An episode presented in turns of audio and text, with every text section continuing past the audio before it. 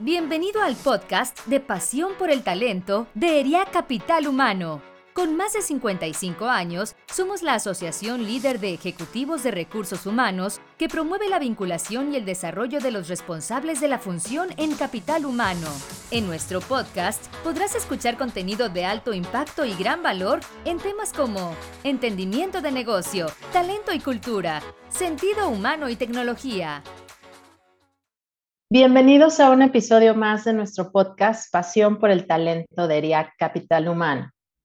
Mi nombre es Adriana Brito, gerente de compensaciones y desarrollo de liderazgo de ArcelorMittal Tubular Products de Norteamérica. Hoy nos acompaña Lina Echeverry, directora de compensaciones en Heineken, México.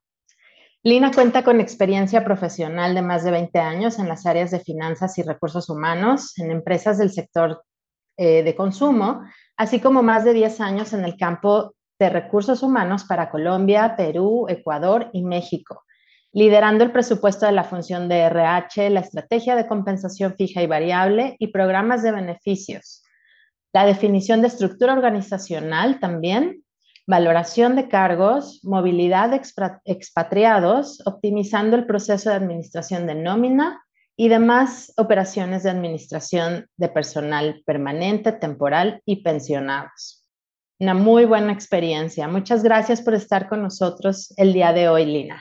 Hola Adriana, muchas gracias a ti por compartir conmigo este espacio. Muchas gracias Adriana por la invitación. Eh, esperamos que sea de su agrado lo que hoy vamos a compartir. Excelente. Eh, Lina, antes de, entrar en tema, eh, y creo que es la estructura de los podcasts de ERIAC, nos gustaría empezar, si gustas, compartiéndonos lo siguiente. Si pudieras tú conocer a una figura histórica, una celebridad y llevar una conversación con ella, ¿quién sería y por qué? Bueno, pues mira, em, mi respuesta es Michelle Obama. Creo que ella eh, va mucho más allá de la fama de su esposo y ha logrado consolidarse como un personaje eh, no solamente, digamos que dentro de Estados Unidos, sino a nivel mundial, por su carácter, por su estilo, pero sobre todo por la forma en que ella ha logrado demostrar que sí es posible ser una mujer profesional que mantiene su carrera y que apoya los objetivos no solo de su esposo, sino de la familia que construyeron, siendo un role model para sus hijas, para el resto de las mujeres em, y para el, mundo en general. Yo personalmente la admiro mucho, me encantaría conocerla. Tuve la oportunidad de leer su libro y me gustó mucho la forma en que eh, cuenta particularidades de su vida, que son cosas que uno ve que pasan en la vida normal de las parejas, eh, las frustraciones que ella tuvo, cómo logró superarlas y manejarlas, pero lo que más me gusta de ella es que casi que no da ningún espacio al drama, que es algo que, pues en mi caso, eh, como mujer, puede llegar en ocasiones a agobiarme. Entonces, siempre la he admirado mucho porque creo que ha logrado unos resultados personales y profesionales admirables y sigue siendo todavía un personaje muy reconocido más allá de lo que su esposo pudo haber hecho. Gracias, gracias por compartirnos. Nos habla también de ti. Gracias. Si pasamos a, a, tema ya, eh, hoy vamos a abordar eh, el tema de cómo está revolucionando la forma en la que las organizaciones cuidan, retienen y atraen a los colaboradores. Los beneficios flexibles en específico. Ya no se trata solo de un paquete de beneficios estándar, sino de brindar opciones personalizadas que se ajusten a las necesidades y preferencias del perfil de nuestra gente, ¿no? Como más, más ad hoc, más eh, sobre menú por ahí, ¿no? Para, para las personas ahora que estamos moviéndonos a la época de las opciones, diría yo. Entonces, para, para comenzar, eh, ¿Podrías compartirnos cómo definirías los beneficios flexibles y cuál es su importancia en el, entorno laboral actual? Sí, mira, déjame comenzar con una eh, anécdota personal. En el pasado, eh, yo trabajé en una compañía cervecera muy importante en Colombia que tenía un paquete de beneficios muy amplio y muy reconocido a nivel país. Y recuerdo que cuando yo entré, que en ese momento estaba en el área financiera, me presentaron todo el paquete de beneficios con gran orgullo y yo dije, pues, pero eran beneficios como ayuda de educación para tus hijos, para tu esposo, servicio médico para tus hijos y para tu esposo, servicio médico para tus padres, pero todos tenían la condición de que tenían que depender económicamente de ti. En ese momento yo no estaba casada, pero lo que le dije a la niña de recursos humanos fue, tú me estás diciendo que tengo que casarme con un señor que no haga nada, que yo lo mantenga y mantenga a mis hijos y además a mis papás, y no es lo que yo quiero. Entonces, básicamente del catálogo que me estás presentando, puedo tener acceso a un 3% de esos beneficios. Entonces, yo creo que en ese momento fue cuando ya me ficharon para moverme a recursos. Pero recuerdo que en ese momento yo lo reté y dije, wow, creo que sí nos falta pensar un poco más en las necesidades de, de los colaboradores, ¿verdad? Y en los estilos, en los diferentes estilos de vida.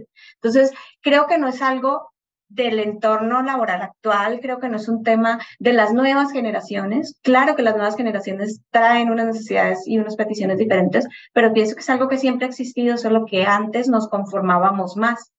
Entonces, em, lo, que, lo que yo defino como los beneficios eh, flexibles es que es un, es un esquema de beneficios que se adapte a las necesidades del colaborador, pero también a la cultura de la empresa, porque no solamente se trata de dar lo que pidan en un, en un catálogo abierto, sino que igual tiene que estar enmarcado dentro de lo que la empresa eh, quiere promover.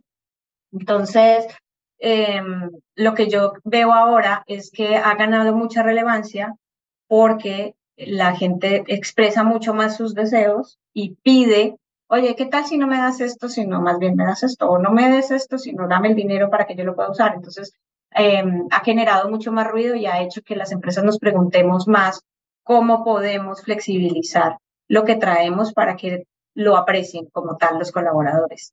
Claro. Y esto me, me trae a la mente también el tema de, de, cómo ahora recursos humanos está escuchando a los empleados, ¿no? Quizá antes era nada más, yo propongo, veo que ¿Qué, más les doy? Pero no necesariamente escuchando las necesidades y ahora cómo ha cambiado esta, esta parte, ¿no? De acuerdo. Antes era como, eh, siéntete beneficiado, puedes venir a trabajar a mi compañía en la que te estoy entregando todo esto. Ahora es como, bueno, dime qué me ofreces a ver si me voy a trabajar contigo. Claro. es un enfoque diferente. Entonces, sí creo que es escuchar de parte y parte. Claro. Y en cuanto a esto, ¿nos podrías mencionar algunos ejemplos que en Heineken estén implementando y cómo se adaptan a las necesidades y preferencia de los colaboradores? Sí, mira, nosotros hemos sido una, una organización que se destaca por una amplia oferta de beneficios siempre por encima de lo que han sido las prácticas del mercado. Sin embargo, en los últimos años nos hemos dado cuenta que tal vez nos hemos quedado, si seguimos siendo muy competitivos y estando por encima del mercado, pero nos hemos quedado un poco quietos y no hemos actualizado nuestra oferta. Entonces, eh, las acciones que tomamos van en dos frentes. Lo primero es desde el área de, talento y en colaboración con nosotros en compensaciones, se creó un esquema de Me at Heineken. O sea, yo como empleado dentro de Heineken, este programa tiene cuatro pilares fundamentales em, que abarcan el, pilar profesional, tiene un pilar social, un pilar emocional y tiene un pilar eh, físico. Entonces, eh, y un pilar de beneficios. Entonces, dentro de este pilar de beneficios es donde entra la oferta que ya traemos. Lo que hicimos fue que el año pasado corrimos una encuesta para evaluar qué tan valorados eran los beneficios que nosotros estamos ofreciendo, cuáles son los eh, beneficios que realmente no son tan relevantes y qué podríamos incluir como nuevo. Y tuvimos unos hallazgos muy interesantes porque encontramos que dentro de los beneficios más valorados está el fondo de ahorro, donde estamos por encima del mercado, y el servicio médico. Eso fue eh, un hallazgo común en, en todos los job en los que estuvimos haciendo la, la encuesta.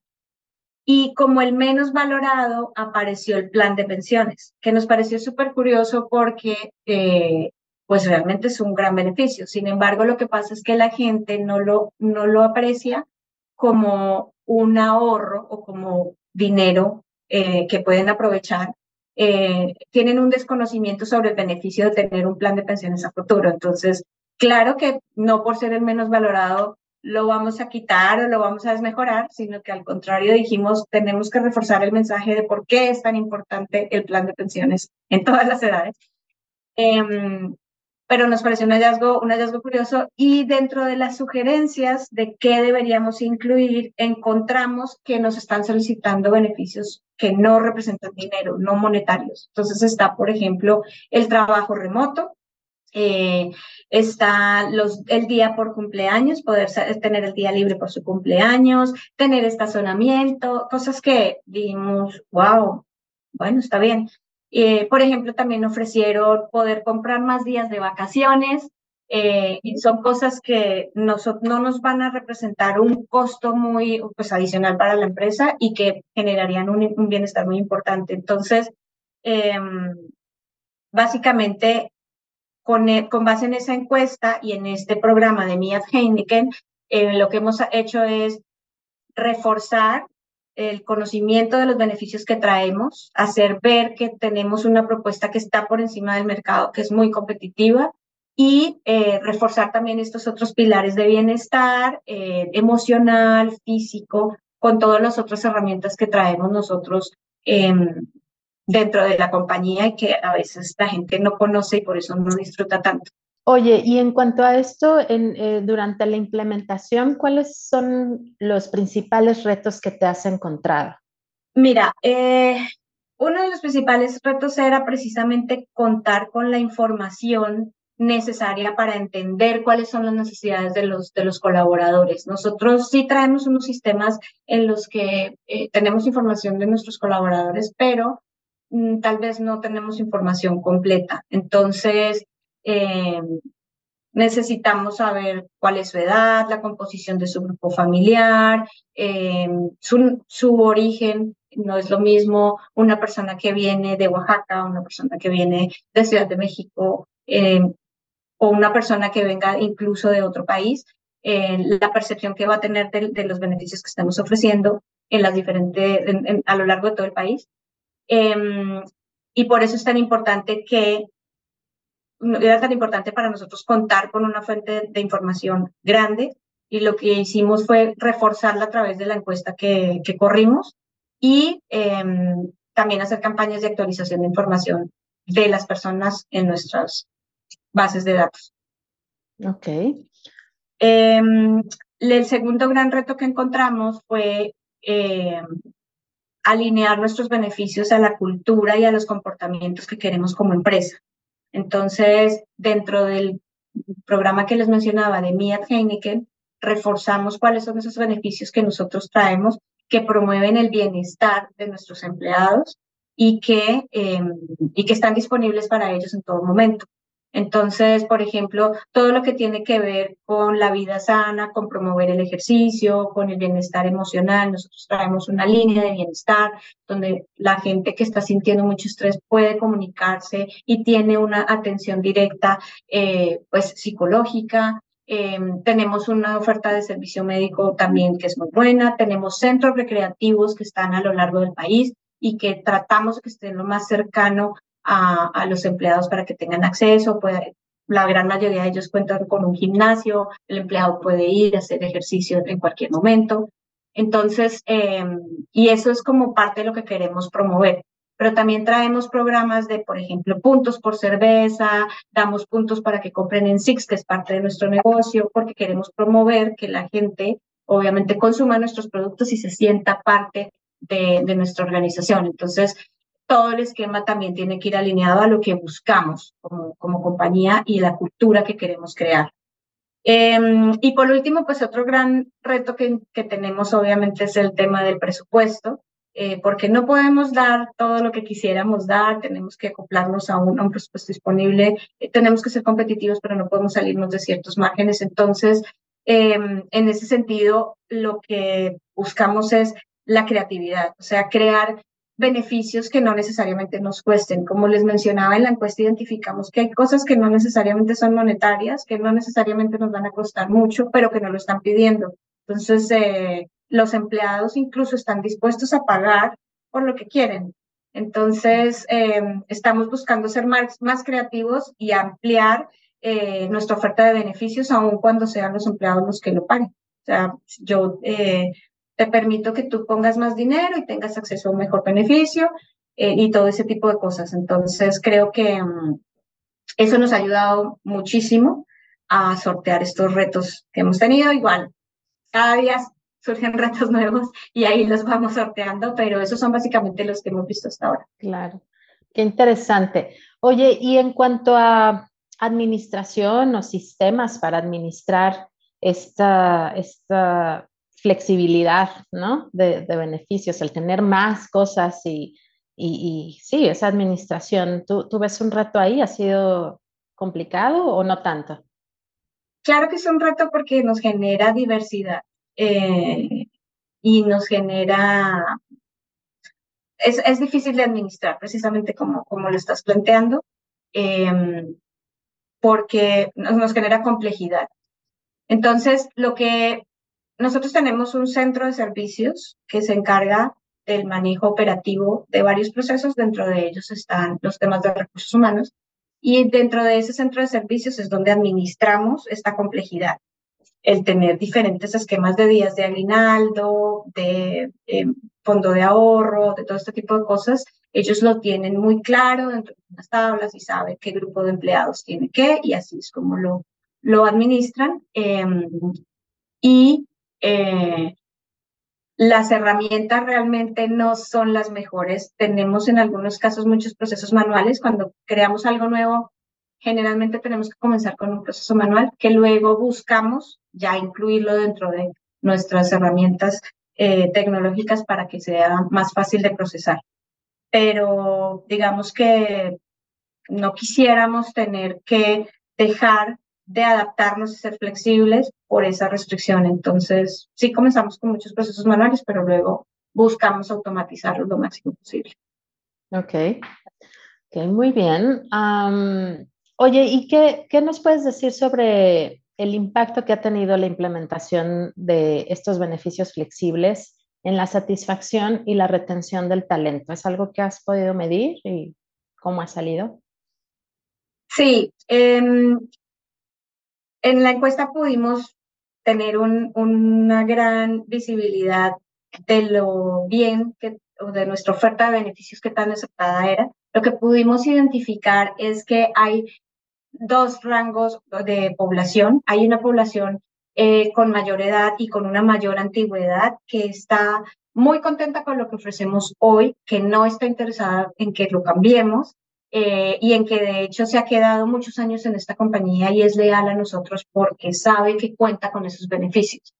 Em, pero también traemos como todas las organizaciones una población más joven que estos beneficios a veces pues no les llaman tanto la atención Em, y no están buscando quedarse 20 años para tener acceso a algún beneficio o para poderlo incrementar.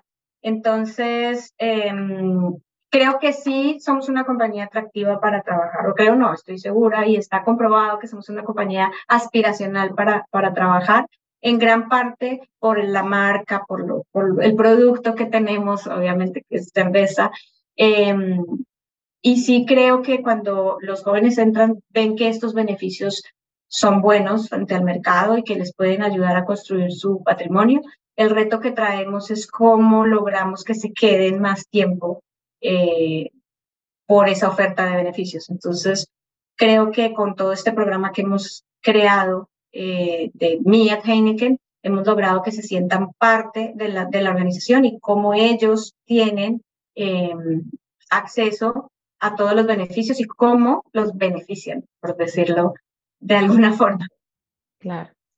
Oye, y, me llama la atención eh, por lo que nos cuentas que su paquete de beneficios es, es ya muy atractivo, digamos, el, el, que creo pudiera ser el estándar, ya era muy atractivo y sobre eso todavía eh, aplicar esta flexibilidad y, e identificar esos resultados, pues me parece ahí un, un, hallazgo, ¿no? Y estar adelantados al, al, mercado en ese sentido. Sí, es algo que mm, estamos haciendo porque mm, estamos siempre muy atentos cuando atraemos talento nuevo, ¿qué, qué traen?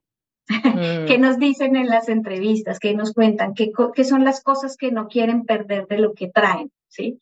Eh, y hay personas para las que, no sé, el estacionamiento es muy importante. Entonces, bueno, yo te aseguro que vas a tener un estacionamiento.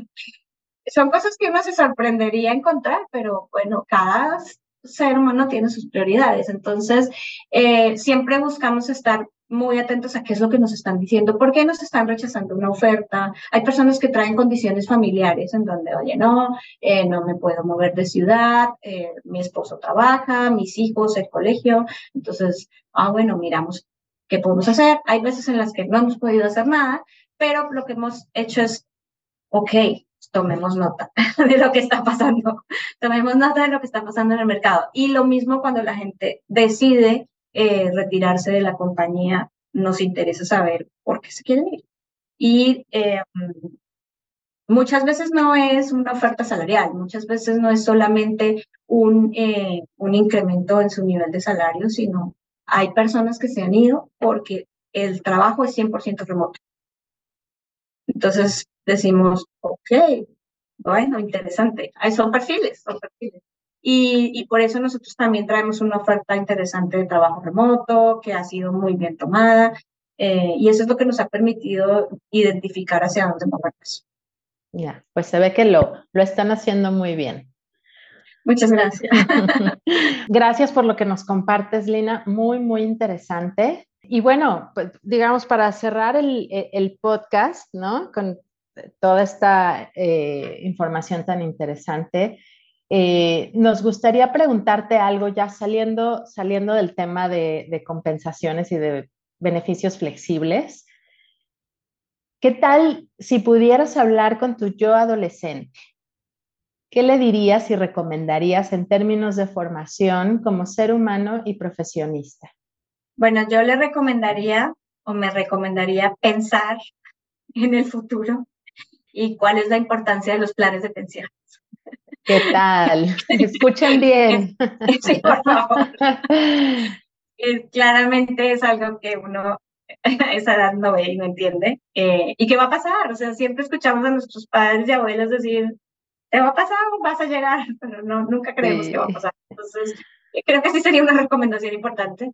Eh, pero también haría una recomendación en términos de siempre estar atento a aprender de las personas, aprender de, de, lo que las personas dicen, de cómo se comportan, estar observando, porque siempre em, las acciones tienen alguna motivación y siempre se puede aprender mucho de las personas y todo lo que se aprenda se puede aplicar en el trabajo. Entonces, no es solamente un, un crecimiento profesional a nivel técnico de estudios universitarios y demás, sino aprender de las demás personas, de los líderes valiosos que puedas tener, compañeros, eh, personas que trabajen contigo, amigos, siempre van a, alimentar lo que va a ser tu futuro.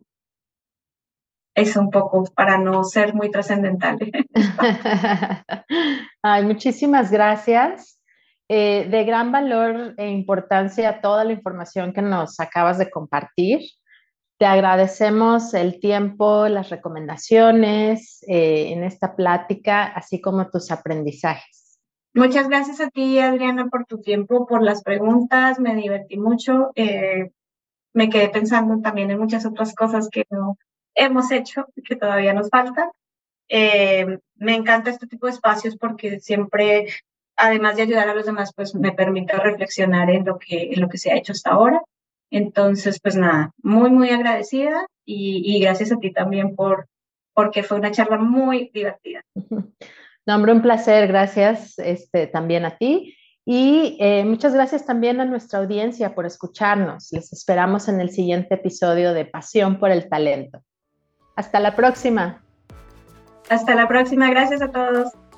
Gracias por habernos escuchado. Te invitamos a seguir nuestro podcast en Spotify, Apple Podcast y Google Podcast. También puedes seguirnos en nuestras redes sociales. Encuéntranos como ERIAC Capital Humano. Te esperamos en el siguiente episodio de Pasión por el Talento.